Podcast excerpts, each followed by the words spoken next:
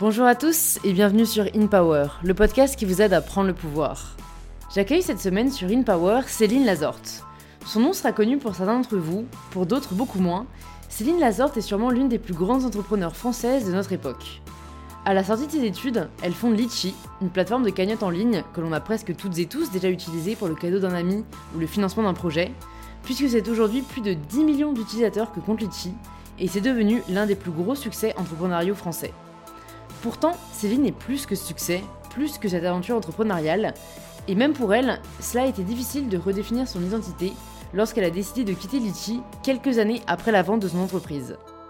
Comment progresser en tant que dirigeante, mais aussi en tant qu'humain? Comment rebondir après un projet qui nous a autant habité Qu'est-ce que Résilience, le nouveau projet fondé par Céline et ses cofondateurs, et pourquoi elle a choisi cette fois de s'entourer? Ce sont autant de sujets que l'on aborde avec Céline dans cet épisode d'InPower. Je vous rappelle que les épisodes sont désormais disponibles sur la chaîne YouTube du podcast si vous souhaitez ajouter l'image à l'audio, et vous pouvez vous abonner à la chaîne YouTube ou alors à l'application que vous êtes en train d'utiliser pour recevoir gratuitement les prochains épisodes. Et je suis ravie de vous inviter à rejoindre ma conversation avec Céline. Bonjour Céline. Bonjour Louise. Bienvenue sur InPower. Je suis très heureuse euh, de bah, d'échanger avec toi aujourd'hui. On avait déjà fait un petit live. Peut-être qu'il y a des personnes qui nous écoutent qui l'ont regardé et je sais que ça avait inspiré beaucoup de gens. Donc voilà, pour celles et ceux qui ne te connaissent pas encore, est-ce que tu peux te présenter de la façon dont tu le souhaites? Avec plaisir. Donc je m'appelle Céline Lazarte et je suis entrepreneur. J'ai monté plusieurs boîtes et puis euh, j'ai eu aussi pas mal d'engagements associatifs, notamment euh, dans l'égalité femmes-hommes, euh, l'accès au congé paternité par exemple, et puis plus récemment un projet qui s'était appelé Protège ton soignant pour aider les soignants pendant la crise sanitaire. Et voilà, et je suis aussi un peu investisseur. J'ai investi dans quelques boîtes. Ok, bah, c'est un profil hyper complet. Est-ce que quand tu étais bah, enfant, tu te voyais plus tard comme ça, un peu faiseuse. J'aime bien ce mot, enfin, slasheuse, tu vois, juste euh, ce qui caractérise, j'ai l'impression que c'est l'action, quoi. Euh, je pense qu'enfant, je me voyais vraiment, j'avais. C'est très étrange ce que je veux dire, mais j'étais vraiment dans un mythe de super héroïne. Et euh, notamment, je sais pas pourquoi, y a Wonder Woman m'a beaucoup marqué.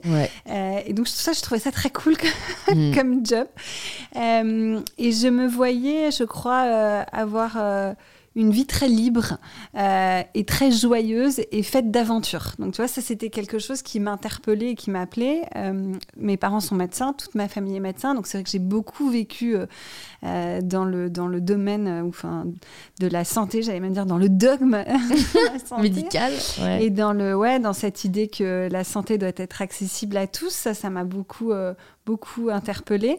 Mais en tout cas, c'est vrai que mes rêves de petite fille, c'était euh, c'était la liberté, l'aventure, euh, pas forcément la création, mais en tout cas une vie palpitante. Hmm. bah écoute, je pense que le pari, euh, le pari est relevé. non, mais c'est fou, je trouve, à quel point ça peut façonner l'imaginaire quand on est enfant. bon, pour le coup, il y a qu'une super héroïne, je crois, ou il y en a peut-être deux, trois, mais c'est vrai que ça, ça, peut accompagner et ça t'a pas, je sais pas, t'as pas senti que c'était trop parfois à certains moments, euh, cette espèce de rêve difficile à atteindre où tu te disais, euh, tu vois, t'as jamais eu peur? Parce que je trouve qu'il y a aussi un côté où, quand on est enfant, bah après ça dépend si jamais t'as des parents qui t'ont soutenu, etc., mais il y a un côté où on se dit est-ce que je vais être à la hauteur, est-ce que je vais y arriver, quand on a de grandes ambitions, mm. tu vois, c'est dur, je trouve, parfois d'avoir euh, tout le temps la motivation ou en tout cas la croyance au fait qu'on peut y arriver alors, c'est vrai que moi, j'ai eu de la chance parce que je pense que j'ai été élevée dans une famille avec beaucoup d'amour, de euh, présence. Euh, donc, je, honnêtement, j'ai jamais eu ce, mm. ce, sentiment-là, enfant en tout cas. Euh, j'ai eu le sentiment parfois des difficultés scolaires, ça oui, beaucoup, mais euh, une forme de confiance assez naturelle qui m'a été donnée par un environnement très bienveillant, à l'écoute. J'ai eu beaucoup ce truc de tu seras ce que tu as envie d'être. et peut-être à la limite, tu vois, la, seule performance qu'on m'imposait, parce que mes parents n'étaient pas du tout comme ça, mais c'était euh, euh, si tu choisis un domaine, autant y aller à fond. Mais j'avais pas beaucoup de pression de la part de mes parents, même au niveau scolaire et tout, ce qui fait que moi j'étais à la limite de l'échec euh, scolaire. J'ai redoublé ma seconde, j'ai eu mon bac à leur pêche. Enfin, tu vois, heureusement, j'avais la chance d'avoir des parents qui m'ont quand même poussé. mais j'ai du coup pas eu trop de de peur. Euh, au contraire, je les ai en fait assez bien maîtrisés parce que j'avais cet environnement très naïf, euh, probablement bienveillant, euh, des gens qui ont la chance d'avoir une famille qui donne la possibilité de faire des études, d'être favorisés, c'est évident. Ouais, mais j'imagine que ça. Enfin, parce que pour le coup, euh, l'image que j'ai euh, du monde un peu médical et tout, c'est un peu quand même. Il y a une certaine forme d'élitisme, en tout cas, de. Euh, voilà, on veut vraiment que son enfant soit le meilleur possible. Si, si, je comprends bien ce que tu dis, donc toi, c'était toujours un peu ric-rac pour les cours et tout.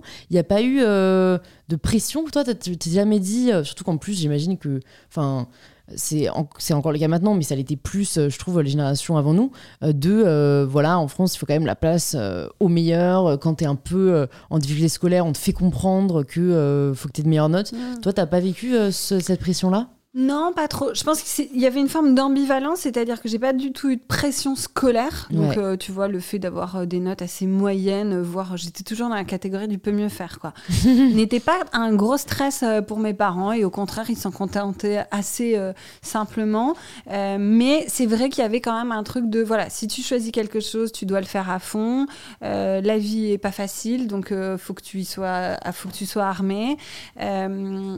Mais j'ai honnêtement pas eu trop de pression. Euh, euh, probablement, il y, avait quand même une forme d'élitisme, je pense, par euh, notamment, tu vois, la culture qui nous a été transmise par mon grand-père, qui était neurochirurgien, qui, euh, tu vois, était un grand ponte médical, a créé le premier CHU en France, a accompagné la médicalisation des ambulances, a créé, a trouvé un, un, nerf dans le cerveau qui porte son nom. Enfin, donc j'avais une forme de pression familiale par ça, par, voilà, je sais que je revenais, je sais pas, de voyage scolaire en Espagne, et j'allais voir mon grand-père et il me racontait toute l'histoire d'Espagne, tu vois, était de quelqu'un de très cultivé, qui a introduit euh, la culture générale à la fac en médecine, donc euh, voilà, qui avait quelque chose de, très fort par sa présence, donc euh, qui, qui impressionnait. Euh, mais j'avais pas de pression par mes parents, tu vois. Mm. C'était plutôt, bon, bah écoute, il faut que jeunesse se fasse. C'était quand même assez cool, je dois mm, dire. Mm. Euh, et ce qui m'a du coup plutôt euh, donné l'envie de, tu vois, m'en sortir, enfin, d'être à la hauteur de leurs attentes. et puis, il y avait par contre la notion du travail, ça qui était assez forte. ma maman avait des magasins en parallèle de son activité de médecin. et donc, tous les samedis, on était au magasin. Et tu vois, depuis l'enfance, euh, moi, j'ai vendu des pulls, j'ai replié des euh, euh, colonnes de pulls. Putain, je l'ai fait, c'est tellement dur. Ah ouais, ah Dès que tu vois quelqu'un ah, déplacer ah le bah vêtement, t'as trop le seum, il faut y retourner à être, tu vois, devant la porte, vérifier que, voilà, il y avait, il y avait beaucoup de, parfois de monde dans la boutique, donc il n'y ait pas de vol, etc. À 14 ans, c'était parti pour les babysitting. À 17 ans, je faisais des emplois administratifs à la mairie. Enfin, ça, il y avait une très forte notion du travail. Il n'était pas question que je passe deux mois l'été à me tourner les pouces. Ouais, bah ça, franchement, c'est vrai que c'est hyper formateur. Mais ça m'a rendu énormément service. Ouais.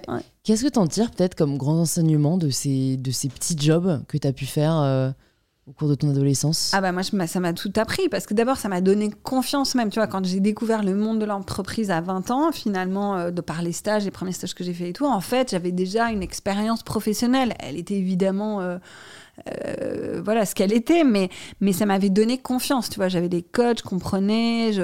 Donc, euh, donc ça, c'était génial. Je pense que ça m'a donné aussi euh, le plaisir de l'indépendance économique. Mm. donc c'est vrai que moi, j'aimais bosser parce que, en fait, du coup, ça me donnait la possibilité d'être libre. Mes parents étaient assez généreux, mais en même temps assez stricts dans le voilà, on te donne de l'argent tous les mois, ça ne durera pas, c'est pour tes études, il faut que tu fasses un prêt pour les financer, on peut t'aider, mais tu vois, il y avait une forme de de euh, tout le monde doit faire un pas, quoi. Euh, donc ça m'a apporté beaucoup. Je pense que ça m'a apporté une forme de rigueur, de, ouais, de, la, contrainte aussi. Hein.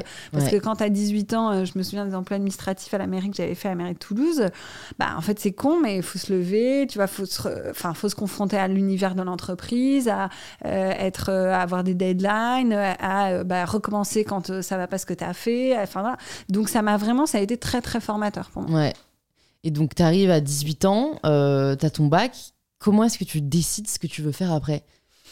Bah, alors, c'est marrant parce que, tu sais, parfois, on regarde, euh, on comprend mieux les choses en regardant en arrière. Euh, j'ai beaucoup hésité à faire médecine. et puis, je m'en sentais pas capable. Je pense qu'il y avait une forme quand même de pression familiale pas volontaire, mais induite par le fait que c'est vrai que voilà, j'ai trois générations de médecins chez moi. Mon oncle était doyen de la fac de médecine, mon grand-père l'avait été avant, mon oncle, mon grand-père et mon père enseignaient en première année de médecine. Enfin, tu vois, ça me paraissait être un truc genre intouchable. Ouais, le chemin tout tracé. Quoi. Donc, je me suis dit, bah non, surtout pas. Et moi, j'avais une passion qui était depuis très jeune, qui était Internet, qui à l'époque, c'était une passion. Maintenant, ça paraît logique de vivre avec Internet, mais à l'époque, ça l'était moins. Et, euh, et, donc, je voulais absolument, et j'étais très attirée par euh, les maths, et donc je voulais absolument travailler dans le domaine. D'internet, je savais pas bien quoi ni comment, mmh. Mmh. de l'informatique, etc. Et donc euh, j'ai fait une classe prépa euh, à Epita, l'école d'ingénieur en informatique, parce que en fait, euh, c'est vrai que pour mes parents, bah, si tu si tu faisais pas la fac, pour eux c'était vraiment l'enseignement, on va dire royal. Bah, tu voulais être un, ingénieur, ah, peut-être voilà, faut faire une prépa en école d'ingé. Bref, voilà, donc c'est ce que j'ai fait. Mais mais c'est vrai que ça a été beaucoup induit par ma découverte euh, du net, euh, et puis euh, aussi quelques figures que j'ai vues, et notamment une qui m'a beaucoup marqué, c'est Oriane Garcia. Tu mhm. sais pas qui c'est Oriane Garcia Non. qui était la fondatrice de Caramel. Caramel, tu sais ce que c'est ou pas? Alors, je sais que c'est une boîte importante. Tu vois, le nom, it rings a bell. Mais franchement. C'était le premier lecteur de mail, en fait, qui existait, français. donc, il n'existe plus, mais qui était avec Hotmail, tu vois. On, on, avait soit une adresse mail Caramel, soit Hotmail.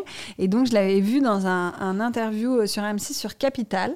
Et elle racontait le développement de sa boîte, son Et en fait, je m'étais dit, mais c'est ça que je veux être, tu vois. Et d'ailleurs, je me suis pas dit, c'est son job que je veux être. Je me suis dit, c'est elle que je veux être. Tu vois. Mm, Ce truc mm. de, de, de s'associer à quelqu'un, tu vois, elle avait l'air euh, hyper libre, hyper entreprenante, euh, plein de rêves, les réalisant, conquérante. Enfin, il y avait un truc, ça m'avait vraiment séduit. C'est vraiment ce, ce rêve-là que j'ai mm. poursuivi. Ouais, ouais, ouais, non, mais c'est vrai que parfois, il y a des moments qui nous marquent. Et ça, je trouve que c'est assez incroyable, le pouvoir du cerveau. Quoi. Ça peut être une phrase que quelqu'un va dire, ça peut être une phrase qu'on va lire dans un livre. Il faut pas sous-estimer quoi le pouvoir en effet des, des mots euh, d'une mm. personne. Euh, et, je pense que là, pour le coup, les réseaux sociaux mm. ouvrent vachement le champ des mm. possibles. Donc, euh, donc t'entres en prépa d'ingénieur, après en école d'ingénieur. Non, et... non j'abandonne en cours de route. Ah, tu abandonnes en cours de route La prépa, ça te plaît pas je fais les deux années de prépa et je rentre pas en cycle ingénieur. Je trouve que c'est trop technique.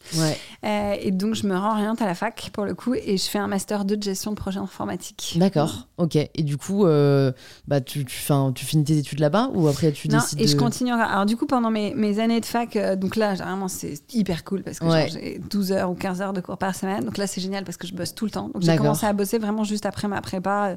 Et donc, j'ai enchaîné les jobs.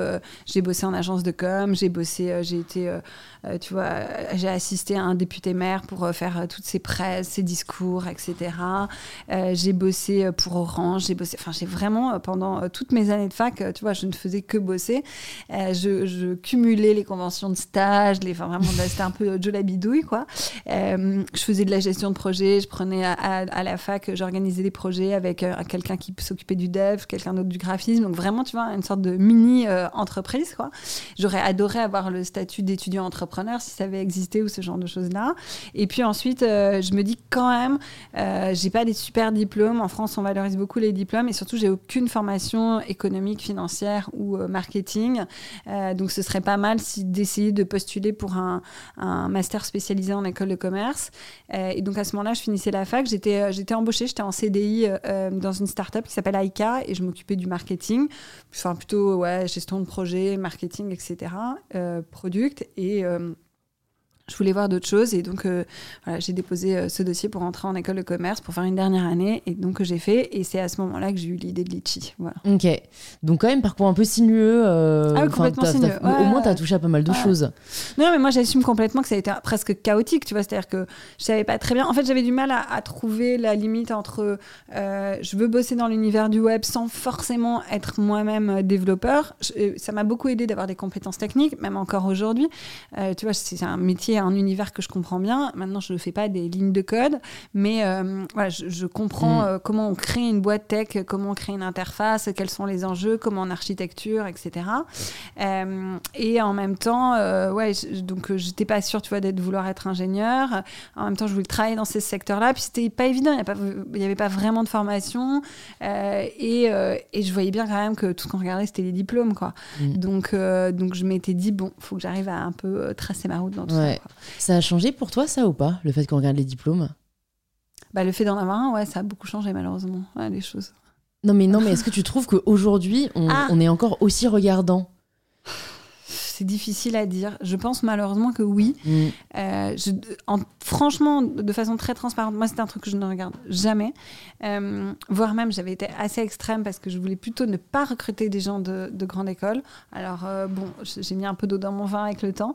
mais, mais je pense quand même que c'est un truc qui est toujours très valorisé, oui, en France, malheureusement. En fait, je pense que ça dépend vachement du milieu. Parce que tu vois, au micro d'InPower, pour le coup, voilà, les, les, grands dirigeants que je peux avoir, les grandes dirigeantes, elles me disent toutes pareilles que toi. Et euh, moi, pareil, je regarde pas du tout ça. Et je trouve que c'est tellement peu significatif. On regarde de la personnalité qui fait beaucoup plus.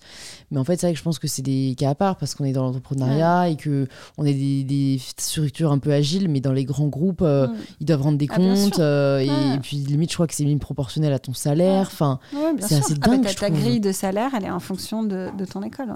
C'est dingue quand même. Ah, on, est, à la limite de la caste quand même. non, mais c'est ça, parce que quand on y pense, c'est absurde. Enfin, je veux dire, tes compétences mm. euh, ne, ne, sont pas, ne sont pas liées à l'école que tu as faite. Enfin. Et puis toutes les soft skills, elles sont pas du tout valorisées. Tu vois, du coup. Soft skills, pour le coup, qu'on n'apprend pas du tout assez, je trouve.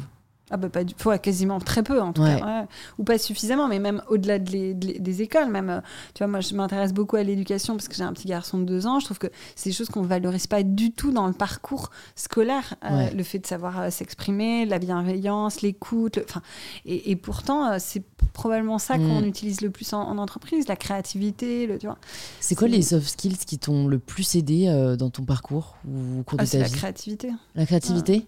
Et est-ce que tu te considérais comme tel, euh, tu vas au sortir de tes études Alors c'est très marrant, j'ai mis très longtemps à, prendre conscience du fait que j'étais quelqu'un de très créatif. Mais, euh, mais je, peux, je pense que j'en ai, pris conscience, tu vois, euh, il y a deux ans peut-être. Ah, C'est-à-dire ah ouais. ouais, c'est que j'étais toujours très attirée par le monde de l'art, par la peinture, par le fait de dessiner, par... mais je me suis jamais rangée dans la catégorie créative. Pour moi, j'étais rangée dans la catégorie, mais si je devais en avoir une, c'est matheux, tu vois. Bah ouais. voilà. T'as lu Mindset de Carol Dweck? Ah non, je l'ai pas lu. Ah bah lis-le.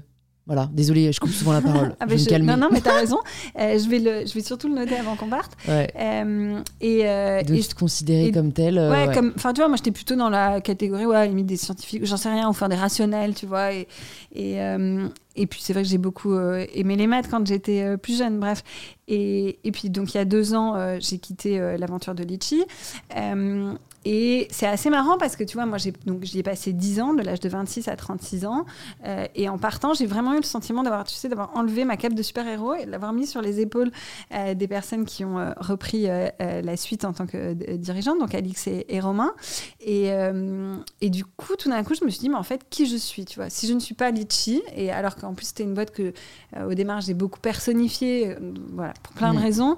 mais qui je suis, moi, Céline, si je ne suis pas Litchi? Et même souvent, parfois, les gens m'appelaient Litchi, tu vas me dire ah c'est toi Litchi ou, euh, Céline de Litchi, tu vois c'est un truc qui m'existe. C'est horrible, c'est ton famille quoi. Tu vois, ouais, ouais. ou Céline si tu veux, mais et donc euh, tu vois et, et est revenu assez naturellement par euh, bah, la pérégrination, le fait de prendre du temps pour soi, de voyager. J'ai eu cette chance de me dire ah mais en fait je suis quelqu'un de très sensible, de très créative.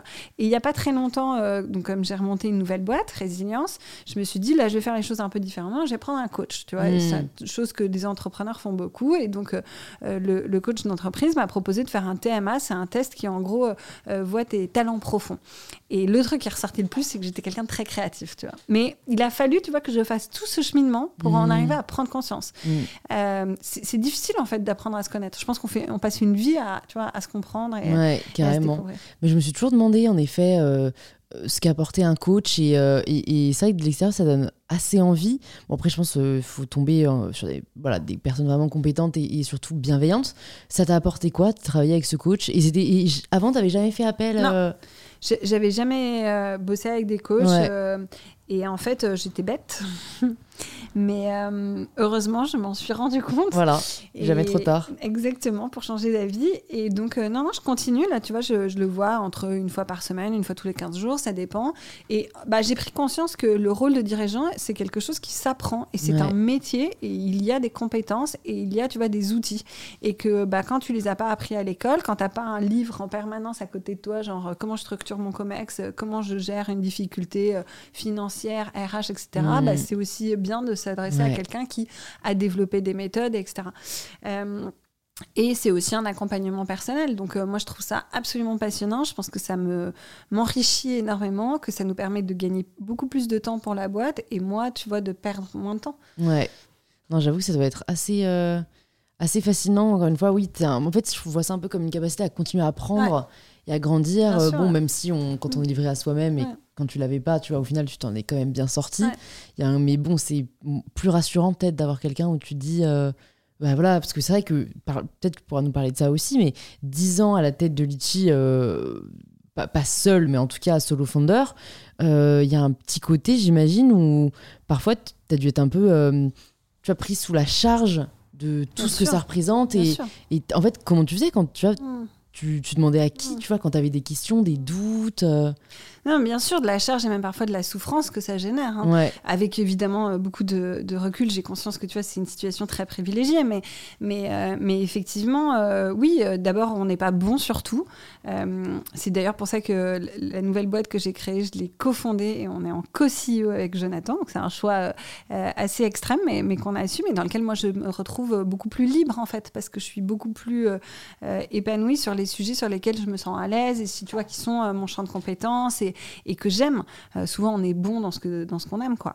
Euh, donc c'est vrai que euh, mon aventure chez Litchi, elle était passionnante et j'ai eu la chance d'être entourée de gens exceptionnels, d'avoir construit une équipe qui est restée dans le temps, beaucoup à mes côtés, mais je me suis sentie très seule et je me suis sentie parfois de devoir endosser un rôle, tu vois, et une forme de responsabilité, de, de choses sur lesquelles j'étais pas forcément à l'aise et, et, souvent, enfin parfois plutôt, je l'ai fait dans la souffrance parce que je me suis dit, enfin faut bouge-toi le nez, faut y aller quoi. Mm. Et, et comme j'ai une forte euh, je pense, résilience et capacité, tu vois, à travailler et euh, même à, probablement à souffrir. Euh, donc je l'ai fait comme ça, mais du coup, putain, je l'ai fait de hard way, tu vois. je l'ai pas fait. Et d'ailleurs, c'est ce que j'aspire aujourd'hui avec cette nouvelle boîte, c'est le faire de façon plus, tu vois, probablement plus ronde, plus douce, plus épanouie, à un rythme différent. Et c'est la chance aussi que j'ai, c'est avec beaucoup plus de moyens. Et donc, du coup, c'est plus facile. Ouais, non, je comprends. Je comprends à chaque moment de vie. Enfin, je pense que voilà, c'est Ouais, et j'ai aucun regret parce que j'ai énormément appris. Mais, euh, mais c'est vrai que je me suis souvent sentie euh, seule. Et, euh, parfois, je me suis dit. et d'ailleurs, bah, j'ai pas répondu à ta question comment je faisais dans ces cas-là? J'ai cette chance extraordinaire qui est que la la famille, l'écosystème des entrepreneurs est assez soudé, assez ouvert quand même, et que du coup, je me suis toujours tournée vers mes pairs. Mm. Euh, et euh, j'ai toujours pris contact avec d'autres entrepreneurs, soit que je connaissais bien, soit que je connaissais pas, pour demander de l'aide et comprendre comment eux ils avaient fait. Donc tu vois, c'est souvent les gens qui sont un peu à l'étape d'après toi, mm. et d'aller la rechercher, de leur dire bon ben tel et tel point là, genre euh, comment je le gère parce que c'est rude. Et, et, en fait, ça, ça m'a énormément appris. Et puis maintenant, il y a même des associations, tu vois, qui ont finalement un peu fédéré ça. Donc je fais notamment partie du Galion. Et moi, les moments au Galion, c'est une sorte de. Tu vois, là, je sais que chaque année, j'y vais au mois d'octobre, je fais un, un Galion break. Et j'y pense déjà maintenant en me disant Ah, génial, euh, tu vois, ça va être une sorte de moment où euh, j'apprends, où je me nourris des autres. Et, euh, et ce que j'ai beaucoup toujours aimé avec les entrepreneurs, c'est qu'il y a une forme, la plupart du temps en tout cas, de sincérité dans ce qu'ils vivent, dans les difficultés. Et en fait, ça, c'est génial parce que tu te nourris comme ça. Quoi. Enfin, en tout cas, moi, c'est par l'expérience des autres que, que ça m'a permis d'apprendre. Ouais, bah, en effet, comme tu dis, s'ils sont passés par des étapes, toi, tu vas, es en train d'affronter. Mm. Euh, et c'est vrai que, en fait, je pense, Enfin, parce que je pense de l'extérieur, tout le monde n'a peut-être pas conscience que le monde de l'entrepreneuriat est assez ouvert mm. et beaucoup n'osent pas demander, etc. Mm. Mais en fait, c'est vrai que en, y pensant, c'est un lieu dans la majorité bienveillant. Après, je pense qu'il y a aussi quand même, euh, ça dépend vachement de peut-être jamais vous avez des amis en commun ou des personnes que vous connaissez, parce que bon, j'ai des histoires où quand même euh, il y en a qui sont moins sympathiques, où il y a parfois un peu de concurrence, quoi. Mais, mais franchement, c'est cool de savoir que toi euh, voilà, il y a des personnes qui sont vraiment, euh, qui t'ont vraiment tendu la main et dans tous les cas après c'est vertueux quoi. Toi tu tends la main aussi euh, à d'autres. Bon, je me demande qu'il y a des personnes qui je vais refaire ma phrase. Je pense qu'il y a des personnes qui se demandent ce que c'est litchi. Euh, donc même si on va pas y passer trop de temps parce que bon, je trouve qu'il y a un côté où, enfin, je me mets à ta place et moi j'aimerais pas continuer à parler d'un truc où, enfin, tu vois, au final c'était un peu une autre vie. et... mais, mais, ça fait partie de mon histoire. Ouais, mais donc voilà, pour les personnes curieuses en tout cas, tu peux nous dire bah, juste ce que c'est et, voilà comment comment tu l'as créé et comment ça s'est développé? Euh, donc Litchi, c'est un site qui permet de collecter de l'argent à plusieurs, donc une cagnotte en ligne. Euh, donc euh, c'est utile par exemple pour un cadeau d'anniversaire groupé, un événement entre amis, un week-end, un mariage ou un événement solidaire. un proche a perdu son vélo, on va essayer voilà tous ensemble de lui racheter.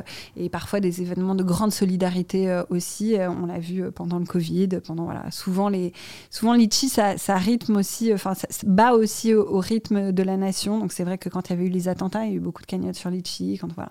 Donc c'est devenu une sorte de phénomène de société qui m'a complètement dépassée. je l'ai créé en 2009, donc euh, je suis sortie de euh, mon école en juin 2008. Et, puis euh, voilà, il m'a fallu le temps de comprendre comment on crée un, en fait, un service bancaire, comment mmh. on crée une entreprise, comment on développe un site web, etc. Donc ça s'est lancé en novembre 2009. et j'ai lancé une deuxième activité qui s'appelle Mangopé en mai 2013, qui est une solution de paiement euh, pour euh, les marketplaces, plateformes de crowdfunding ou euh, de consommation collaborative, donc qui permet de faire en fait du paiement tripartite. Donc c'est assez à part, mais en fait c'était un besoin qui n'était pas du tout répondu par les banques ou les solutions de paiement classiques. Et donc j'ai dirigé les deux activités que j'ai revendues en 2015 à Crédit Mutuel Arkea et je suis restée à la tête jusqu'en 2019 où j'ai quitté complètement 100% l'opérationnel et c'est 10 ans d'une aventure humaine extraordinaire et très enrichissante et très et, et ouais enfin franchement vibrante quoi. Ouais. Tu peux nous parler de la première année euh, parce que en plus ce que je trouve euh, enfin ce que j'admire beaucoup dans dans ton parcours, c'est le côté où euh, tu détenais pas forcément la tech, tu vois. Mm. C'est que même si tu avais touché à l'informatique, t'étais pas voilà, t'étais pas Zuckerberg qui a inventé Facebook et où il y a que lui qui pouvait le mm. coder, tu vois. Non, en fait, tu vois, c'est t'as as eu une super idée et t'as tout mis en œuvre mm. pour qu'elle prenne vie mais sans que voilà, tu sois la seule à pouvoir lui donner vie, mais, mais tu as été celle en tout cas qui l'a développé. Mm. Euh, comment bah ouais, comment comment t'as fait? À qui t'as fait appel au début une fois que tu as eu l'idée de, de, cette solution euh, assez brillante quand même de paiement? Euh, écoute, c'est vrai que c'était un peu la galère, je me souviens très bien. Donc, je vivais en coloc et donc j'avais aucun réseau professionnel, enfin en tout cas entrepreneurial. j'avais mes expériences passées, mais rien qui soit très proche finalement de, l'idée d'entreprendre. Euh, donc euh, bah, j'ai commencé un peu naïvement en dessinant à ce à quoi pourrait euh, ressembler Litchi, à chercher s'il n'y avait pas des aides, et notamment en fait j'ai eu assez vite une aide de la BPI. Ouais. À l'époque, ça s'appelait Oseo, mais c'est exactement la même chose, donc de 20 000 euros, qui m'a permis en fait d'initier le projet. Donc ça, ça m'a vraiment mis le pied à l'étrier, tu vois, pour euh, démarrer le projet. Euh, j'ai trouvé un développeur en freelance qui m'a aidé à faire la première version de Litchi, et donc j'en suis arrivée à un stade où je me suis dit bon, euh, bah, maintenant il faut que je le teste, et donc je l'ai testé avec mes copains d'école, d'enfance, de vraiment les gens que, auxquels j'avais accès, quoi, puisque j'avais pas de budget marketing, j'avais pas tout ça. Et je pense que la bonne idée, ça a été aussi de faire de, la presse en fait, puisque que c'est vrai que c'était pas du tout euh, connu le système de cagnotte en ligne, euh, le crowdfunding n'existait pas et, euh, et, en fait j'ai trouvé un filon qui était une porte assez facile à ouvrir, c'était que la presse aimait bien parler des jeunes entrepreneurs et surtout des femmes.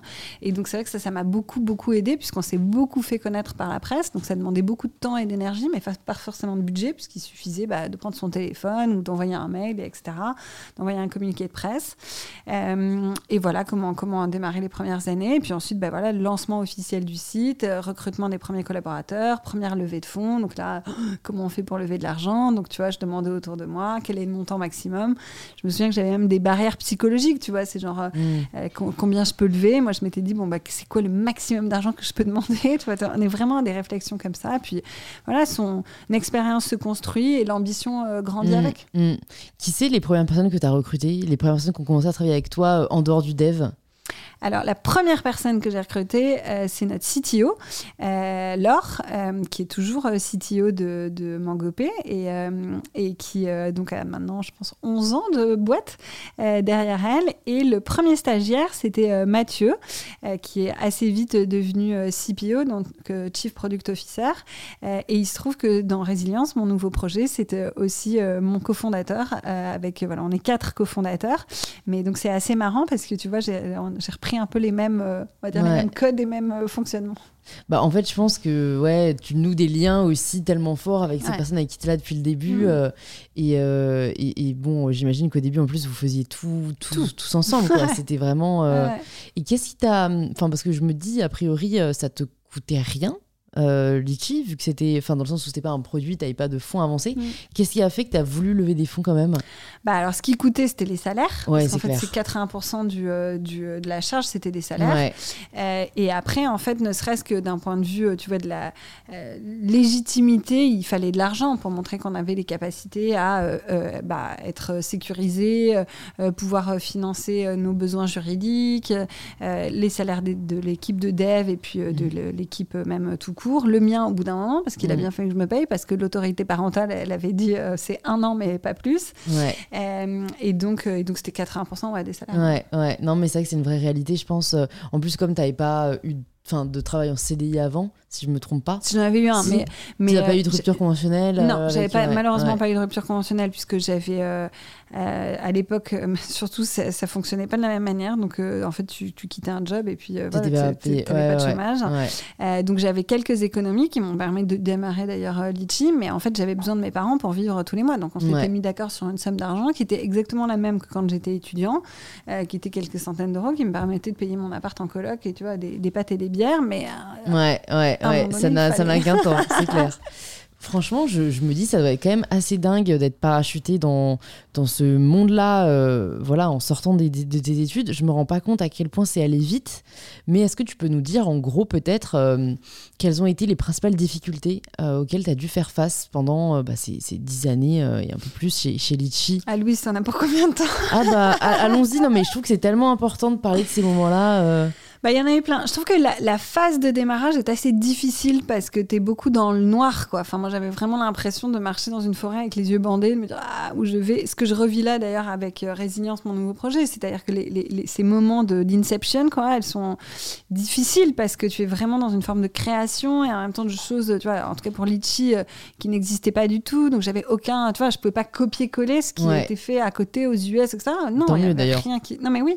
Mais du coup, ça me posait beaucoup de questions de voilà, quel doit être le parcours client, tu vois, comment tu crées, est-ce qu'on fait tout sur une page, est-ce que c'est fait en plusieurs étapes, comment tu mm. payes, enfin, tu vois, ça posait beaucoup de questions sur euh, euh, le, user euh, experience, et puis l'interface que tu dois créer, etc. Donc, ça, ça a été une vraie première difficulté. Je pense la, la phase de, ouais, de, de conception et d'en arriver à un premier POC. Évidemment, la phase la plus difficile, c'est d'arriver à trouver une forme de rentabilité, tu vois, pour un projet sur lequel il faut beaucoup de volume, euh, puisque, euh, tu vois, le chiffre d'affaires généré par cagnotte, c'est, euh, en fait, c'est, des petits sous, des petits sous que tu associes les uns aux autres. Donc, il faut faire quand même beaucoup de volume. Et donc, ça, je pense que d'avoir trouvé une forme de, viabilité du projet et de l'entreprise a été une phase évidemment difficile. le développement international, tu vois, quand on s'est rendu compte qu'il y avait un besoin, qu'il fallait y aller, mais par quel bout on prend, en fait, sur tout à zéro. Tu vois, moi, j'ai recommencé euh, à l'Allemagne from scratch en faisant des allers-retours toutes les semaines. Seule, je prenais euh, à 6 h du mat un EasyJet. J'arrivais à 9 h, j'enchaînais des rendez-vous toute la journée. Je dormais dans un hôtel un peu pourri. Euh, je bouffais un kebab. Enfin, vraiment, quoi. Et ça, j'ai refait ça, la même chose en Angleterre et ainsi de suite. Enfin, t'as un truc vraiment, tu prends ton bâton de pèlerin et tu vas. Et en même temps, c'est très joyeux parce que tu vois, tu fais plein de rencontres. C'est une vie très riche. Tu des aventures, t'en as. Ah, ah, bah, je voulais des aventures, exactement. J'ai été j'ai été euh, euh, écoutée et entendue. Et puis, euh, oui, après, les phases de levée de fonds sont toujours des phases difficiles parce que c'est des phases challengeantes et en même temps, il faut vraiment, tu vois, la lever de l'argent, c'est vraiment répondre à un certain nombre de critères et donc il faut rentrer dans le, dans le, dans le jeu et connaître, en maîtriser les codes. et puis, ouais, il y a eu des moments durs, évidemment, où on a frôlé le, le, le, sol, quoi, tu vois, mmh. où j'ai des moments où je me suis arrêtée de me payer, où je me suis dit, genre, bah, ça y est, là, on est, on est proche, euh, on est proche du mur. J'ai écrit un article de blog, j'en ai pas écrit beaucoup, mais sur un médium où j'ai raconté vraiment, tu vois, toutes les, euh, tous les moments où on a vu vraiment le sol de près, quoi. Euh, et d'ailleurs, je raconte que Mathieu, euh, euh, qui toujours euh, été donc le premier stagiaire de Litchi et puis CPO et qui est aujourd'hui mon co-founder et CPO sur Résilience avec Jonathan et Nico, mes co-founders, il m'avait dit bah tu sais Céline, tu m'as toujours dit qu'au pire on se serait bien marré, donc bah voilà, au pire on se sera bien marré. Et, et, bon, je crois que ça, ça nous a un peu resté, tu vois, de se dire écoute, on fait au maximum et puis après on verra. Mais ouais, on a vu beaucoup de fois le, le sol de près et je crois que c'est ça aussi hein, l'aventure entrepreneuriale, il faut être prêt à bien accroché. exactement, c'est Et c'est difficile de le percevoir tant que tu l'as pas vécu, tu vois. Ah, clair. J'ai déjà entendu plein de fois déjà à l'école des, entrepreneurs qui étaient venus nous raconter ça, le roller coaster et tout, puis tu comprends pas vraiment bien quoi. Non. Et en fait, euh, le jour où tu reçois ton premier contrôle d'URSAF, etc., tu comprends beaucoup mieux. Ouais. Ah non, mais franchement, je suis tellement d'accord. Franchement, moi, le podcast, ça fait trois ans que je l'ai. Euh, je reçois beaucoup d'entrepreneurs. Franchement, j'étais, j'étais, j'étais sûre quoi que j'allais, que je comprenais ce que c'était la vie d'entrepreneur. Euh, et, et, en fait, c'est fou comme bah, depuis j'ai je ne sais quoi, tu vois, la première grosse difficulté, mm. vraiment la remise en question totale euh, de, en fait, c'est sûr, euh, c'était pas, tu sais, tu commences à te comparer à machin, à ceci, à voir tout ce qui va pas, à voir mm. tout ce qui pourrait ne pas aller. Et au contraire, quand la fois d'après ça se passe mieux, waouh, c'est mm. tout ce que j'imaginais, c'est encore mieux. Enfin, et je trouve que c'est ouais, c'est vachement dur. Je suis pas sûre qu'on s'y habitue. Mm. Si Non. Ok. Enfin, en tout cas, moi non. moi, j'ai toujours ce truc, tu vois, de me dire. Euh, ouais. Faut pas être trop sensible, hein. franchement. Euh, et comment t'as fait euh, bah, les moments où, t'as, comme tu disais, t'as as vu le sol, quoi Comment t'as Est-ce qu'il y, est y, a un dénominateur commun au, bah, au fait que tu te sois relevé Tu vois? Est-ce qu'il y a, y a toujours quelque chose qui a fait que je pense que c'est que la, la, volonté, quoi. C'est que moi, j'avais, euh, et c'est très sincère, hein, j'avais très très envie d'y arriver. Mm. J'avais vraiment ce truc, j'étais drivée par. Euh, mm. Et probablement d'ailleurs parce que tu vois, comme euh, j'avais pas été très douée dans mes études et que j'avais beaucoup entendu que franchement, j'étais pas bonne à faire grand chose par l'éducation que j'avais reçue, pas, pas, parentale, mais scolaire. Hein. je crois que j'avais quand même beaucoup envie de prouver que j'en étais capable. Ça, ça m'a beaucoup motivée. Et comment t'as fait pour ne pas avoir euh, envie de tout faire ou en tout cas ne pas enfin tu vois même identifier mm. là où ta valeur ajoutée était vu que comme tu as commencé solo et que mm. voilà tu avais en tête ce que tu voulais faire euh, enfin tu vois quand tu disais tout à l'heure euh, ben designer l'expérience utilisateur mm. puis voilà préparer les recrutements les levées de fonds enfin Ouais, comment t'as fait? Est-ce que tu faisais en fonction de ce que t'aimais faire? Est-ce que tu faisais en fonction de... Enfin, tu vois, c'est très difficile, je trouve, en tant que fondateur d'un projet, d'identifier ça bah, Je pense que d'abord, le métier de dirigeant, c'est pas un métier où tu produis, c'est un métier où tu organises, accompagnes, structures, écoutes. Euh, et, et, donc, euh, ton rôle, il évolue tout le temps. Mm. Euh, et pour moi, la, bonne façon de faire, c'est tu démarres quelque chose et puis ensuite tu recrutes quelqu'un qui est meilleur que toi, qui va l'exécuter, tu vas encore un cran plus loin et tu lui donnes les moyens de le faire. Mm. Donc euh, pour moi, c'est vraiment que de la structuration. Donc moi, je suis quelqu'un d'assez euh, structuré et c'est vrai que bah, dans mon esprit, tu vois, tu, construis des choses. Par exemple, tu vois, Résilience, j'ai voulu beaucoup, j'ai beaucoup travaillé sur l'identité de la marque, sur son ADN, qui était Résilience, tu vois, qui est un projet dans le domaine de la cancérologie. Et du coup, c'était la question, c'est comment on va positionner Résilience, quel est son rôle. Et, ma réflexion, ça a été, tu vois, de construire une sorte de sage qui est là pour transmettre de l'information, pour aider les patients, pour qu'ils comprennent mieux leur maladie, pour aider les oncologues, pour améliorer le choix du traitement en cancérologie. Et donc, tu vois, tout ce travail-là de réflexion, je l'ai fait. Et aujourd'hui, bah, je suis en train de recruter quelqu'un pour m'accompagner sur le community management et le content, par exemple. Donc, à chaque fois, je fais cette démarche-là d'initier les choses, structurer euh, recruter quelqu'un mm. qui a de meilleures compétences que moi. Et ensuite, mon rôle, c'est que de lui donner les moyens de bien faire son job. Ça peut être des moyens financiers, ça peut être des moyens euh, de coaching, de formation, d'équipe, de temps, d'écoute. Mm, ok, non, mais très belle leçon, je trouve, euh, parce que je sais pas, en fait, je pense que moi j'ai un biais où j'aime tellement faire. Ouais, mais ça, c'est un. Bien sûr, mais, mais, on est tous pareils. Ah, c'est rassurant. mais donc, il n'y a pas le choix, quoi. Il faut accepter le fait que tu feras plus. Ou, Et que quelqu'un d'autre va le faire, probablement différemment, peut-être au début moins bien même.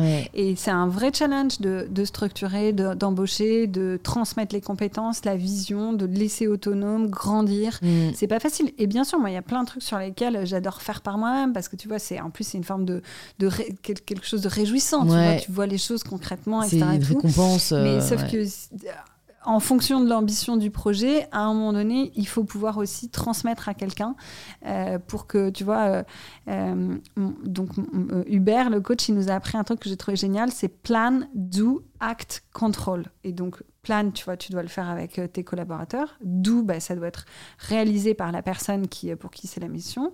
Act, pareil, puisque tu vois, il va prendre des décisions. Et contrôle, ça veut dire que de temps en temps, tu peux aider, tu vois, en faisant une réunion pour faire un point de où est-ce que ça en est, apporter du soutien et ainsi de suite. Mm. Ouais, ouais, c'est suivre un peu, euh, comme tu dis, des méthodes euh, qui permettent peut-être de, de savoir où on va. Et bon, après, le recrutement, c'est sûr que c'est clé. As des... Et toujours se poser la question de, pardon, je t'interromps. pas de souci. Toujours se poser la question de où, est-ce qu'on est le meilleur, tu vois. Quelle est notre valeur ajoutée? Moi, je peux continuer à faire le community management de résilience, par exemple, pendant des mois encore. Bah non, maintenant, j'ai conscience que, tu vois, mon temps, euh, à un moment donné, si je veux aussi avoir une vie de famille, mes engagements associatifs, mes boards, et voilà, bah, je mm. dois aussi savoir l'organiser pour transmettre ces choses-là, même si euh, j'adore être au contact de la communauté de patients, d'échanger avec eux, mais il faut que je le fasse un peu moins maintenant. Ouais, ouais, ouais c'est sûr. Mais bon, je trouve que ça, ça a dû être particulièrement dur euh, pour Litchi, euh, où en fait, même du fait de ton âge, tu savais pas forcément encore où était ta valeur ajoutée, tu vois. Ah non, mais c'est sûr, bien sûr. Est-ce que c'est les gens autour de toi qui te l'ont dit aussi ou alors, je pense que quand tu as un fonds d'investissement qui est au capital, ça aide quand même pas mal à structurer. Et moi, j'ai beaucoup été aidée, notamment par euh, Emmanuel Lévy, qui était euh, mon investisseur euh, professionnel, enfin, toi, qui était là pour le fonds 360.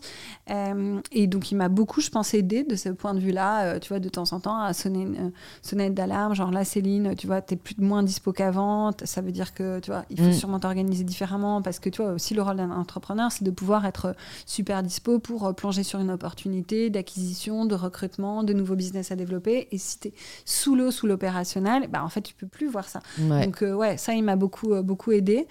Euh, et puis, et puis j'essaye de faire le travail, tu vois, sur moi-même. Mais c'est encore aujourd'hui une question que je me pose tous les mm, jours, bien sûr. Mm. Est-ce qu'avec le recul, tu te rends compte qu'il y a des choses que tu faisais qui n'étaient pas si utiles que ça? Mais tu vois, je dis toi, ça peut être toi à titre mmh. personnel, mais aussi à titre collectif, genre un moment, je sais pas, on faisait beaucoup trop de réunions, ou un moment, on s'est dit qu'on allait faire que des reports, alors qu'en fait, enfin, tu vois, je me dis, il y a peut-être des choses qu'on fait un peu tête baissée avec le recul, tu te dis, ça, franchement. Euh, pas la peine. Bah, je pense que de toute façon, tous les, tous les 6 mois, tous les 12 mois, ta boîte, elle change et tu la réinventes. Et donc, il faut revoir les process, les organisations. Il ne faut surtout pas hésiter à, à, ouais, être audacieux, à changer les façons de faire, etc. Donc, on nous, on l'a beaucoup, beaucoup fait. La chance qu'il y a, enfin, que moi j'avais, c'est que moi je m'ennuie assez vite. Mm. Donc euh, du coup, c'est vrai que tu vois, une réunion au bout de 30 minutes, euh, je commence à trouver ça long, quoi. Donc euh, c'était toujours un peu un running gag qu'on avait, notamment avec le comex de Litchi et Mangopé. C'est genre, bon, bah Céline, elle s'ennuie, donc il faut qu'on réorganise un peu la façon de faire. Et, et, donc, ouais, ça nous a obligés, je pense, à revoir nos, nos façons de faire. Mais bien sûr, il y a plein de trucs. Enfin, tu fais 90% de trucs que tu fous à la poubelle en fait. Mm. Bah, J'en parlais sur un autre podcast euh, avec euh, pour le coup des ex-étudiants en médecine qui ont tout plaqué pour se consacrer à la pâtisserie. Ah. Euh, et, et, on parlait de la loi de, Pareto, un peu du 80-20, où en fait 80% de ce que tu fais ne rapporte que 20% d'efficacité et 20% de ce que tu fais peut en rapporter 80 et c'est ça qu'il faut identifier. Mais je trouve que c'est pas toujours facile quoi. Non, mais il faut savoir prendre du gros recul.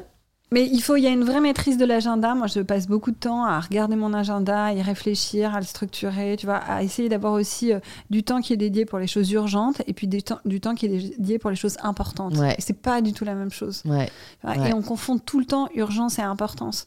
Et, euh, donc c'est vrai que moi j'ai une, une, forme de, euh, ouais exigence avec mon agenda et je sais, tous les soirs je regarde ce que j'ai le lendemain à faire. Enfin je veux vraiment être dans la maîtrise de comprendre voilà où je passe mon temps et, et ça me permet d'être à la fois dans le court terme et l'immédiateté et en même temps dans le long terme. Et tu vois par exemple avec mon associé euh, avec Jonathan donc mon co-CEO bah on se parle tous les jours lui il vit à Madrid euh, on se parle tous les jours on est tout le temps aussi dans une phase de réflexion tu vois. Donc c'est c'est ça qui est difficile dans la vie d'entrepreneur c'est que parfois tu es en train de faire un post Instagram de répondre à, à quelqu'un dans l'urgence c'est tu vois de faire euh, des badges par exemple et, d'autres fois tu es euh, une heure après en train de discuter avec ton associé de euh, comment tu vas changer le monde quoi. Hmm. et en même temps c'est ce grand écart qui est génial et qui est hyper excitant. Ouais c'est vrai qui est un peu schizophrène aussi mais mais totalement schizophrène au moment on donne de tout. Mais c'est je crois qu'on a peu souvent parlé d'agenda sur le podcast donc ça m'intéresse. Est-ce qu'il y a des pareil de fait de ton expérience des, des, petits tips que tu peux nous partager ou en tout cas comment peut-être l'organisation tu vois que tu, a évolué au fur et à mesure? Est-ce que que maintenant tu fais en sorte de. Tu vois, il y a un truc que je me dis de plus en plus, parce que bah, pour le coup, j'ai aussi plusieurs activités, et, et, je pense que je suis très mauvaise mm. pour savoir ce qui est important ou urgent, c'est-à-dire que, je vais faire ce qui est important pour moi, mm. mais voilà, pour moi, répondre à un message euh, bah, d'une 6, ça peut être plus important que finir mon mémoire pour mm. Sciences Po, tu vois. Donc je pense qu'il faut euh, un peu revoir ses priorités. Bah, et si donc... tu fais l'important plus que l'urgence, c'est plutôt mieux que l'inverse. Ouais, ouais, c'est sûr. Mais bon, enfin, c'est juste la notion d'important, euh, tu vois, elle est, elle est relative. Mais, mais, mais en tout cas, je me dis, est-ce qu'il faudrait pas que je consacre une demi-journée.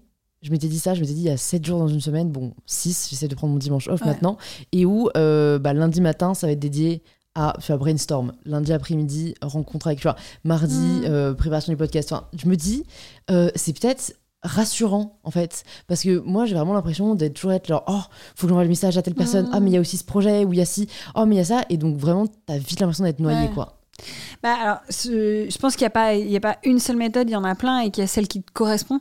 Euh, moi, j'ai du mal à bloquer des demi-journées. Je trouve que c'est lourd, tu vois. Parce que du coup, euh, euh, putain, passer 4 heures concentré sur un truc, déjà, c'est intense. Ensuite, du coup, ça veut dire que pendant une semaine, tu, tu vois, t'es pas dessus. Donc, moi, je fais plutôt par, tu vois, par exemple, je me consacre une heure et demie par jour que je bloque dans mon agenda qui sont des rendez-vous avec moi-même. J'appelle ça, des, moi, je mets mission résilience. Et donc, du coup, ça me permet d'avoir du temps pour, par exemple, bah, tu vois, j'ai un board vendredi, de euh, bosser sur les slides du board.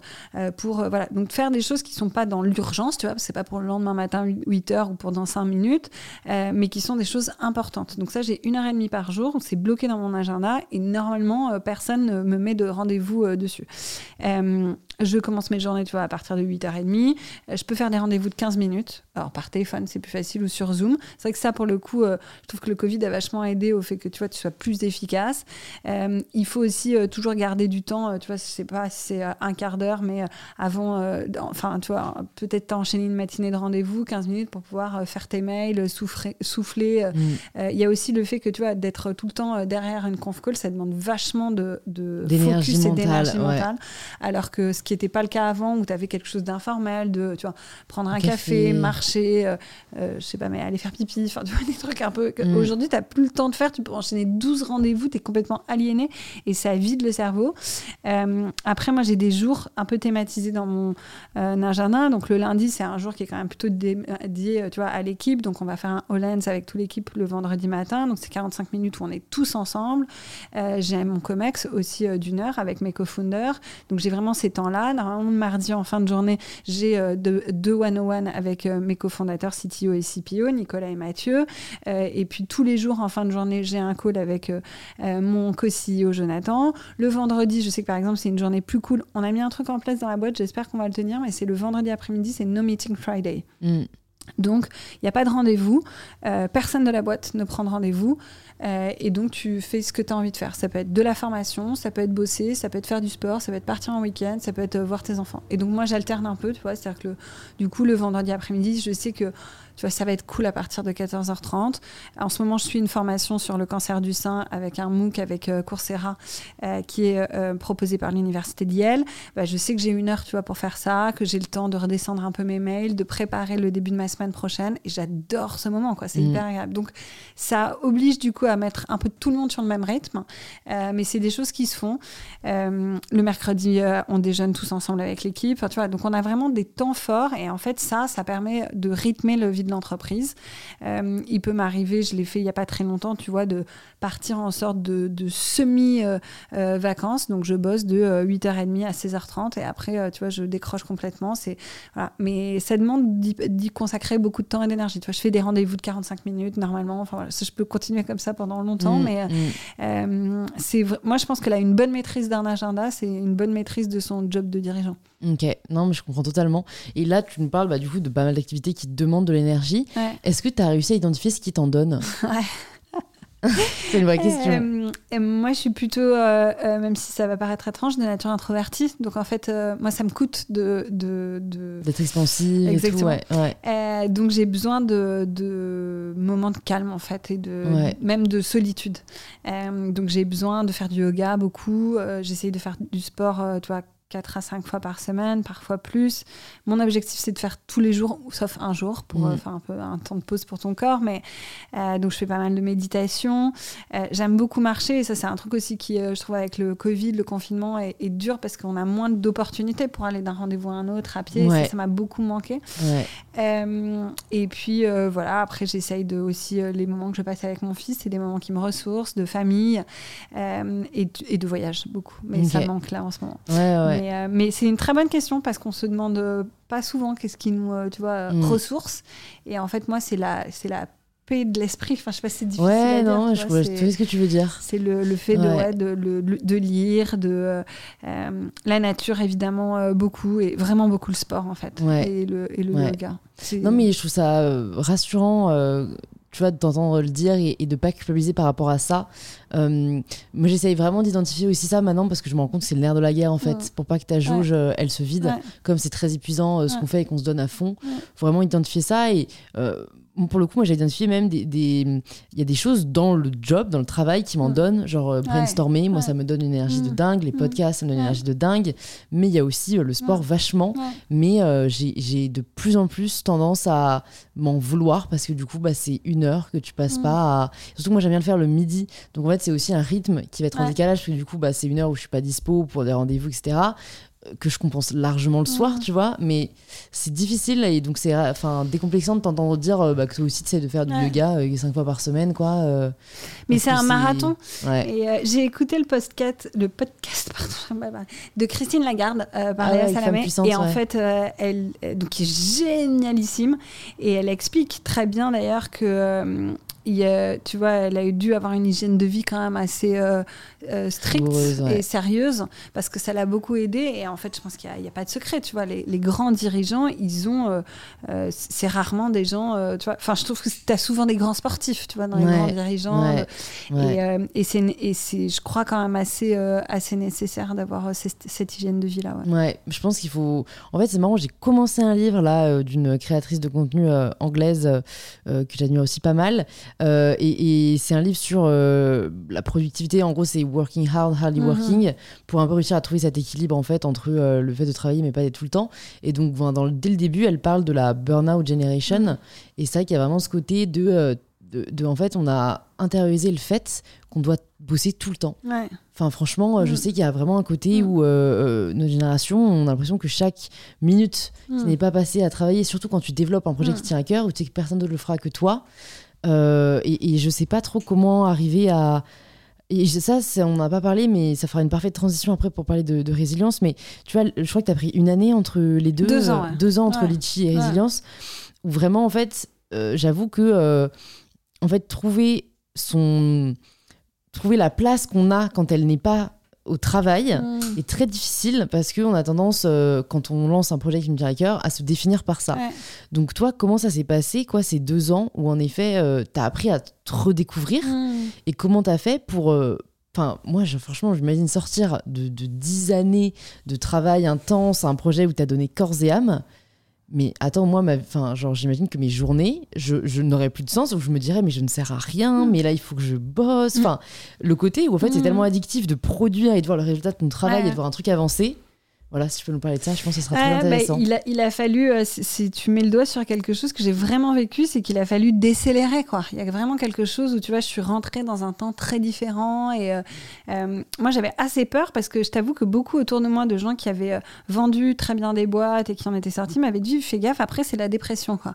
Et alors, moi, je n'avais pas du tout envie de Mm, ça. Bah, mm, non, mm. j'ai- non, je- non, j'ai pas trop envie en fait. J'ai pas trop envie de déprimer. En fait, c'est pas trop, tu vois, je je- j'ai pas envie de savoir ce que c'est. Donc, on me l'avait vraiment beaucoup, beaucoup dit, genre, ah, mais fais attention, Céline, puis toi, t'as vachement personnifié ta boîte, donc euh, du coup, ça va être encore plus dur pour toi et tout. Et puis, moi, j'ai été intimement convaincue, comme quoi on change beaucoup, que je ne réentreprendrais plus, toi. Que ça avait été. que j'avais eu beaucoup de chance, parce que très jeune, j'avais vécu la grande histoire de ma vie, tu vois, et que, bah, du coup, euh, c'était très cool. Il y aurait plein de trucs après pour moi, mais en tout cas, que la grande aventure entrepreneuriale, tu vois, c'était euh, sur euh, ma, ma période euh, 25-35, quoi. Et, euh, et, donc du coup, bah, il y a plusieurs choses qui m'ont aidé. D'abord, j'ai quand même, euh, je suis pas sortie de façon nette, tu vois, de, de l'entreprise. C'est-à-dire que d'abord, euh, j'ai recruté Alix qui est devenu CEO de Litchi, donc moi j'en étais plus que présidente. Ensuite, Romain, mon associé qui était general manager de Mangopay, est devenu CEO de Mangopay, donc je suis restée que présidente, d'abord exécutive de la boîte. Et puis, tu vois, donc j'ai fait vraiment les choses petit à petit. Donc ça, ça m'a beaucoup aidé. Ce qui m'a énormément aidé, c'est que j'ai eu mon fils. Et donc, du coup, en fait, j'ai log out. C'est terrible, hein, mais au moment de mon congé maternité. Et donc, je m'étais dit, euh, voilà, je, je, je, fais en sorte d'avoir euh, formé, je sais pas si c'est le bon terme, mais transmis à Romain Alix ce qu'il faut. Et puis, euh, le jour où j'accouche, en fait, voilà, là, je sais que, tu vois, c'est la sortie opérationnel en tout cas euh, de Litchi et Mango. Donc c'est vrai que j'ai été très euh, euh, prise par mon bébé, ma maternité et de le fait de le vivre, tu vois, à fond. Mais en même temps, j'ai rebossé assez vite parce que je prenais un rôle de présidente non exécutive de la boîte. Et, et, puis il m'a fallu un peu de temps pour me rendre compte que finalement, tu vois, je n'avais plus le poids sur les épaules, tu vois, que j'avais posé le sac à dos et, et de et d'apprécier ce moment-là et d'apprécier le fait d'avoir de nouveau des nuits paisibles, tu vois, par exemple. Et c'est d'ailleurs une copine qui m'avait dit euh, alors ça fait quoi de euh, de plus être dirigeante ou CEO ou entreprendre et machin? Et j'avais dit je me souviens très bien hein, et je me souviens de la sensation je dis je redécouvre ce que c'est qu'une nuit euh, complète tu vois mm. et, et, sans l'inquiétude que tu as en tant que dirigeant voilà et puis après du coup bah, j'ai eu la chance de faire plein de choses et notamment de voyager de tu vois profiter beaucoup de mes parents de mon fils de d'avoir un temps différent et, euh, et puis en fait, je me suis rendu compte que tu peux être rempli par par moins, tu vois. Mm. Euh, et que less is more, peut-être. Ouais, bah c'est rassurant, franchement, de te dire, parce que j'avais peur qu'il y ait un côté où, une fois que t'en as, t'en veux toujours encore, et, du coup, t'es jamais satisfaite. Et quand on t'enlève en plus ça, mm tu te sens vide, alors qu'au mm. contraire, toi, tu dis que ça apprend à Je me suis sentie vide. Honnêtement, ça, je suis passée par cette phase. J'ai eu, ce, tu sais, j'ai vraiment eu ce sentiment de me dire, c'est ce que je te disais, j'ai enlevé ma cape de super-héros, je l'ai mis sur les épaules d'Alix et Romain, et qui je suis, tu vois. Et notamment, il y avait un truc qui me terrifiait, c'est, je continuais, il m'arrivait de faire, tu vois, d'être invité à des déj ou de faire des trucs de networking ou j'en sais rien, et j'avais la boule au ventre quand on me demandait de me présenter, parce que je savais plus qui j'étais, tu vois. C'est Céline Lazorte, j'ai été la fondatrice de Litchi, je suis plus, enfin, tu vois, je savais plus dire qui j'étais. Et en fait, paradoxalement, donc je suis rentrée au, conseil d'administration de la SNCF en janvier 2020. Et donc, du coup, le jour où j'ai pu, c'est horrible, hein, mais socialement dire je suis administratrice de la SNCF, c'est quand même allé beaucoup mieux, tu vois. Je me suis dit, c'est bon, dans l'esprit des autres, tu vois, je l'ai la casse cochée de qui je suis, quoi. Et, euh, et, donc, euh, du coup, on peut me foutre la paix. Et, et euh, mais j'ai beaucoup apprécié le temps long, le fait de plus regarder l'heure pour déjeuner, le fait, tu vois, d'être beaucoup moins dans, dans l'urgence, de, ouais, d'être de, d'avoir un temps différent quoi. Mm. Euh, et ce qui aussi, et je dois être honnête, hein, je me suis aussi rendu compte que c'est au bout d'un moment c'était un décalage avec les gens qui m'entouraient, tu vois, avec mes proches qui bossent, qui étaient dans un rythme, mon conjoint, mes, mes potes, euh, tu vois, où euh, c'est vrai que moi j'avais une vie quand même, j'ai eu deux ans d'une vie très très douce et en même temps que j'ai savouré, mais mm. et, donc j'espère que je revivrai la même chose, tu vois, après résilience. Et voilà, moi c'est ma personnalité de sûrement de faire les choses à fond mais donc de beaucoup en profiter au moment où ça m'arrive quoi. Comment tu continues à apprendre? Euh, hmm, C'est une bonne question. Euh, comme je suis pas quelqu'un d'extrêmement académique, tu vois, je vais être. Euh, je, ah, D'abord, j'aime pas lire des livres de développement personnel, c'est pas trop mon truc. j'aime beaucoup les podcasts. C'est vrai. Je suis très podcast. Euh, je me suis même tentée à l'exercice d'un podcast, comme tu sais. Euh, mais euh, pour, ouais, j'écoute pas mal de podcasts. je lis pas mal, mais plutôt de la littérature que, tu vois, de, je fais pas trop de, de bouquins de business. C'est pas trop mon truc, ça j'aime pas trop. je me nourris beaucoup des autres, je pense. Mm. Je, je, pose beaucoup de questions, j'interroge beaucoup les autres. J'ai toujours construit des relations assez fortes avec mes équipes là, du coup, euh, avec euh, mon co-CEO, avec euh, mes investisseurs, avec. Enfin.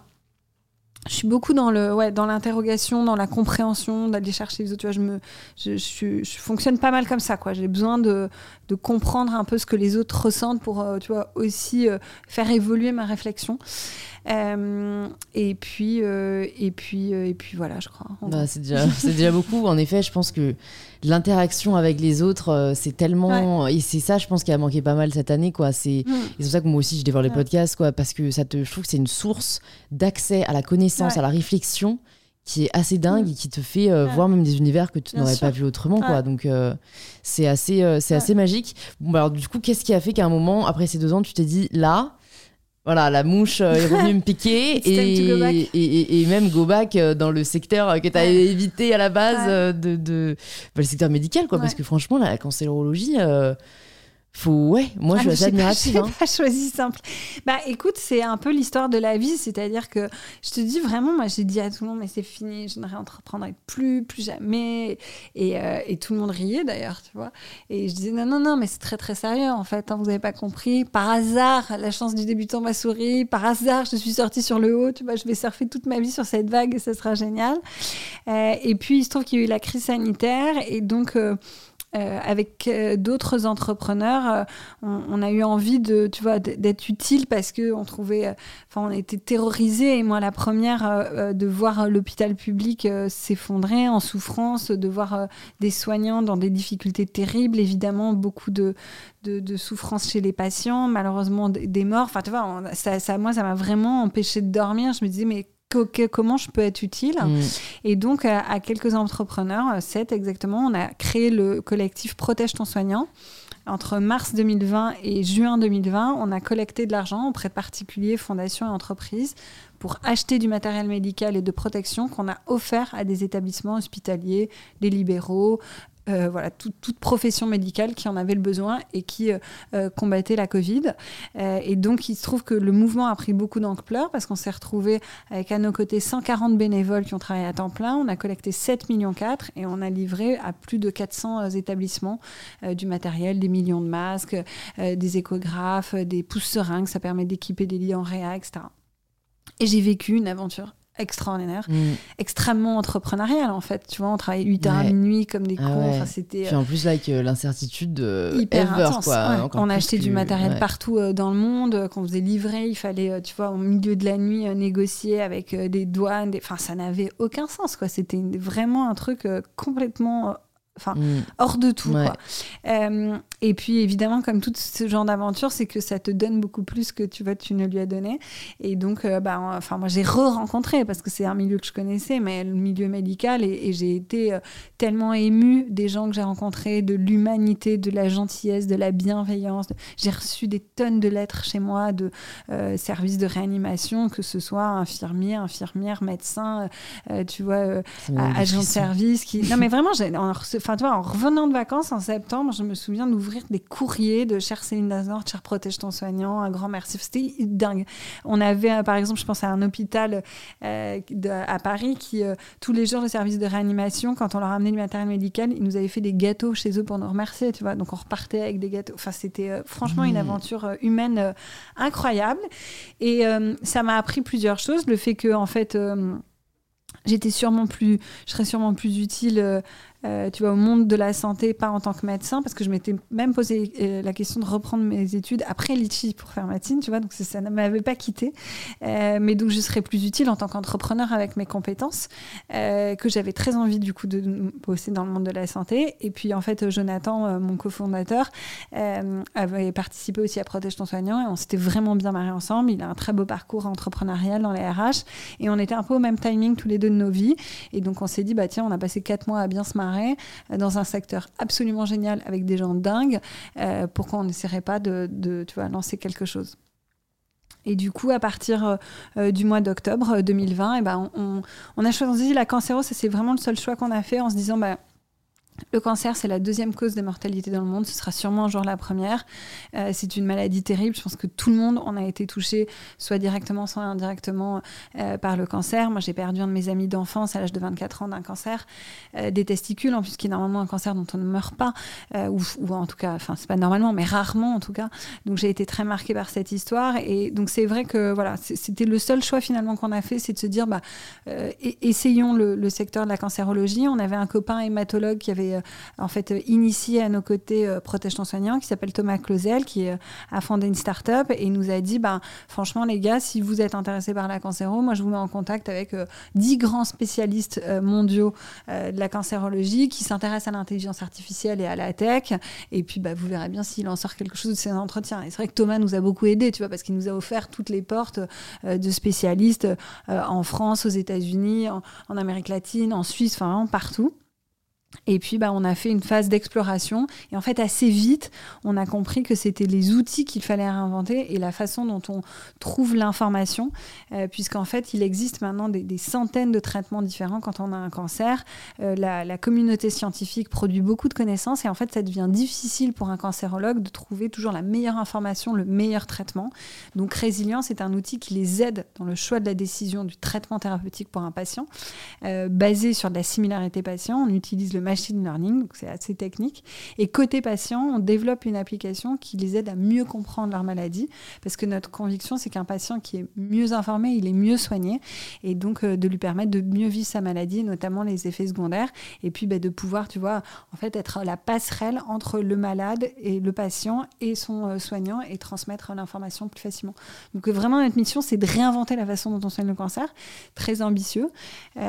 donc voilà, il faudra probablement au moins, au moins 10 ans peut-être mm, de, nos vies, mais, mais c'est un sujet qui nous passionne et on a la chance d'avoir euh, donc euh, euh, très tôt d'avoir rencontré l'Institut Gustave Roussy, qui est un centre de recherche et de lutte contre le cancer français, qui est basé à Villejuif, qui est le cinquième centre mondial de recherche et de cofonder le projet avec eux, puisqu'on a, en fait, on a créé cette, cette vision en, nous, on connaît rien à la cancéro, tu vois, en, comprenant leur quotidien, en passant du temps avec eux, et, et donc on cofonde le, le, projet avec eux, et donc eux ont l'expertise médicale et nous l'expertise, mm. euh, on va dire tech ou euh, intelligence artificielle. Et c'est pas trop compliqué de travailler du coup avec euh, autant, tu vois, tu es passé de solo founder à euh, t'as trois autres cofondateurs, tu as un institut qui est, si je le comprends aussi, cofondateur.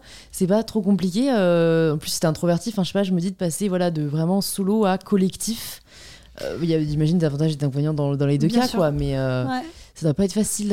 Alors, en fait, ça, je retrouve des codes assez similaires que j'avais auparavant dans Litchi parce que c'est vrai que euh, même si j'étais solo founder, on a beaucoup dirigé la boîte collectivement avec euh, le comité de euh, direction, comité exécutif. L'écueil que je n'ai pas, c'est la charge mentale qui n'est que pour moi, donc ça c'est plutôt chouette. et après, c'est vrai qu'on a des responsabilités très bien définies avec Nico, Mathieu et Jonathan et que avec Jonathan, on porte la voix du CEO à deux et puis euh, Nico et Mathieu sont sur des parties euh, product et IT, donc avec des champs de compétences quand même bien définis, et Gustave aussi sur la partie médicale. Donc ça demande beaucoup de communication entre nous, de coordination, mais du coup ça nous permet aussi d'avancer assez vite. Ouais. Et là, pour le coup, tu t'y vois rester aussi longtemps euh, que possible ou bah, J'imagine que tu viens de lancer le projet, donc ça, qu'on pense pas la suite. Mais comment tu, voilà, comment tu, tu démarres cette aventure Avec quel état d'esprit sur, sur les 10, 20, 30 prochaines années? Je les vois pas mal par cycle de 10 ans, si je dois être honnête. Euh, mm. Donc, je vois du temps long. Je le vois pas forcément. Je me dis pas que, tu vois, à 80 ans, je serai toujours euh, euh, dirigeante de résilience. Mais, mais je vois, en tout cas, ouais, un cycle long. Parce que je pense que c'est un projet qui mettra du, tu vois, du, du temps à, à, ouais, à, s'initier, à se construire, qui a énormément de porosité de marché. On a aussi la conviction que c'est un, un, un, outil qui sera utile partout dans le monde, même utile à d'autres maladies. Donc, voilà, c'est vrai qu'on on, voit y a un grand champ des possibles. Ouais. Et puis surtout, j'imagine que ce qui change aussi par rapport à l'IFI, c'est que maintenant, tu as d'autres activités à côté mm. et que tu as euh, la possibilité, vu que tu as une équipe déjà sur résilience, de pouvoir plus administrer ton temps entre tes différentes activités. Bon, du coup, on n'aura pas énormément de temps d'en parler, mais tu m'as dit que tu en avais parlé pas mal sur euh, enfin, le podcast Génération Do It Yourself où tu es passé aussi, mm. mais sur bah, notamment ton engagement associatif auprès de Sista. Euh, comment tu répartis comme ça ton temps entre les deux aujourd'hui Alors, moi, j'ai besoin d'être très focus en fait. Donc, euh, du coup, je suis plutôt de nature concentrée, donc j'ai du mal à être sur différents sujets. Donc, enfin, en fait, moi, j'ai vraiment fait le vœu d'être, tu vois, la grande majorité de mon temps et on va dire plus de 80% de mon temps euh, dédié à résilience. Donc à côté, j'ai d'autres engagements que j'avais pris et ça, c'était euh, quelque chose que j'avais notamment dit à, la fois à nos investisseurs et puis à mon cofondateur, c'est, euh, enfin à mes cofondateurs, c'est que moi, je me suis engagée au bord de la SNCF au bord d'Iliade, ça, c'est des engagements auxquels je peux pas faire marche arrière, tu vois. Donc, mm. voilà, c'est assez important. Euh, effectivement, il y a mon temps avec Sista, qui évidemment, aujourd'hui, c'est quand même beaucoup diminué parce que euh, l'association a pris beaucoup d'ampleur. On a une CEO, Déborah Loy, qui fait un super travail. On a une équipe de bénévoles incroyable. Donc, de plus en plus, je step back. Et tant mieux, ça veut dire que, tu vois, il y en a d'autres qui prennent le relais. Et d'ailleurs, à un moment donné, il faudra aussi qu'elle soit au devant de la scène. voilà. Et puis, par exemple, j'ai arrêté de faire de l'investissement. Donc j'ai investi dans une quarantaine de boîtes. Euh, il peut m'arriver de continuer si c'est dans le secteur médical, mais sinon je fais plus du tout. Ok. Ouais, donc, j'ai fait des choix. Quoi. Ouais, ouais, ouais, tout à fait. j'ai fait des choix. Et des choix assez radicaux, mais bon, je pense que c'est difficile pour moi de. Enfin, en tout cas, dans ma personnalité, tu vois, de tout faire. Mon esprit, il est vraiment. Euh, mm. il, est, il, est, il est. Comment dire euh, Ouais, ouais, je hanté, il est pris par résilience, tu vois. C'est quelque chose que j'ai vraiment dans la peau, quoi. Donc, euh, donc j'adore, tu vois, le, bord de la SNCF et Iliad, c'est génial parce que j'apprends énormément de choses et, et je me sens utile. Et voilà, mais c'est sur des temps assez mm. comprimés, tu vois c'est une réunion de temps en temps, etc. Mm. Donc au contraire, ça me sort un peu de la tête de l'eau. Et puis le reste du temps, je suis en fait dédiée à résilience. Bah, D'où l'importance de bien se connaître, quoi. Je pense que c'est vraiment une sorte de personnalité. Euh. Bon, on arrive aux petites questions de la fin. Euh, déjà, j'aimerais bien te demander s'il y a une ressource qui t'a particulièrement marqué, que ce soit un livre, un film, un... ce que tu veux, un TED Talk, enfin, mais voilà, quelque chose où euh, ça t'a marqué. Et franchement, tu sais, tu disais que tu n'aimais pas trop les livres business, ça mm. peut être un roman. Hein. Euh, ça peut être euh, voilà, la saga d'Harry Potter qui franchement apporte beaucoup de choses en termes personnels. Mais voilà, où tu as envie de recommander parce que tu penses que ça peut faire du bien aux personnes qui nous écoutent? Euh, je réfléchis, je réfléchis, je réfléchis.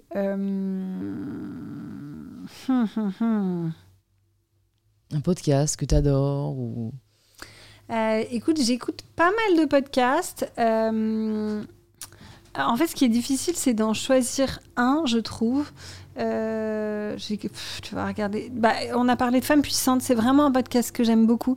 Euh, je trouve que tu vois, il donne, euh, il donne le champ des possibles, quoi. Et on nous le donne pas suffisamment. Et ça, c'est un truc quand même qui, qui souvent m'exaspère un peu. Il y a un livre qui m'a énormément marqué, c'est King Kong Theory, évidemment de Virginie Despentes, qui a, qui a qui a quand même été un choc, je pense. Tu mm. bah écoute, je l'ai pas encore lu. Ah, c'est vrai. Tu me envie de lire. Pour moi, ça a vraiment été un choc dans la compréhension de de la place des femmes aujourd'hui quand même. Euh, et, et, parfois on se pose pas de questions quoi. Et j'aime bien ce qu'elle elle nous euh, elle interroge beaucoup, tu vois, sur euh, sur les sur le la façon dont la société est construite et, euh, et en fait c'est ça que je trouve euh, tu vois intéressant c'est être en capacité de toujours se demander est-ce qu'on est au bout de nos libertés tu vois? Est-ce que mmh. donc euh, voilà après il y a évidemment les livres de Gaspard Koenig qui est un ami aussi et que j'ai beaucoup enfin dont j'adore aussi les, les, articles et qui interrogent aussi beaucoup tu vois les limites de nos libertés de mmh. notre société de comment on pourrait vivre mieux ensemble tu vois de façon plus libre euh, voilà, donc c'est ça mes, mes recommandations. Ouais, bah passionnant. Mais c'est vrai qu'en effet, je suis totalement d'accord avec toi. Je trouve qu'on se pose pas assez de questions.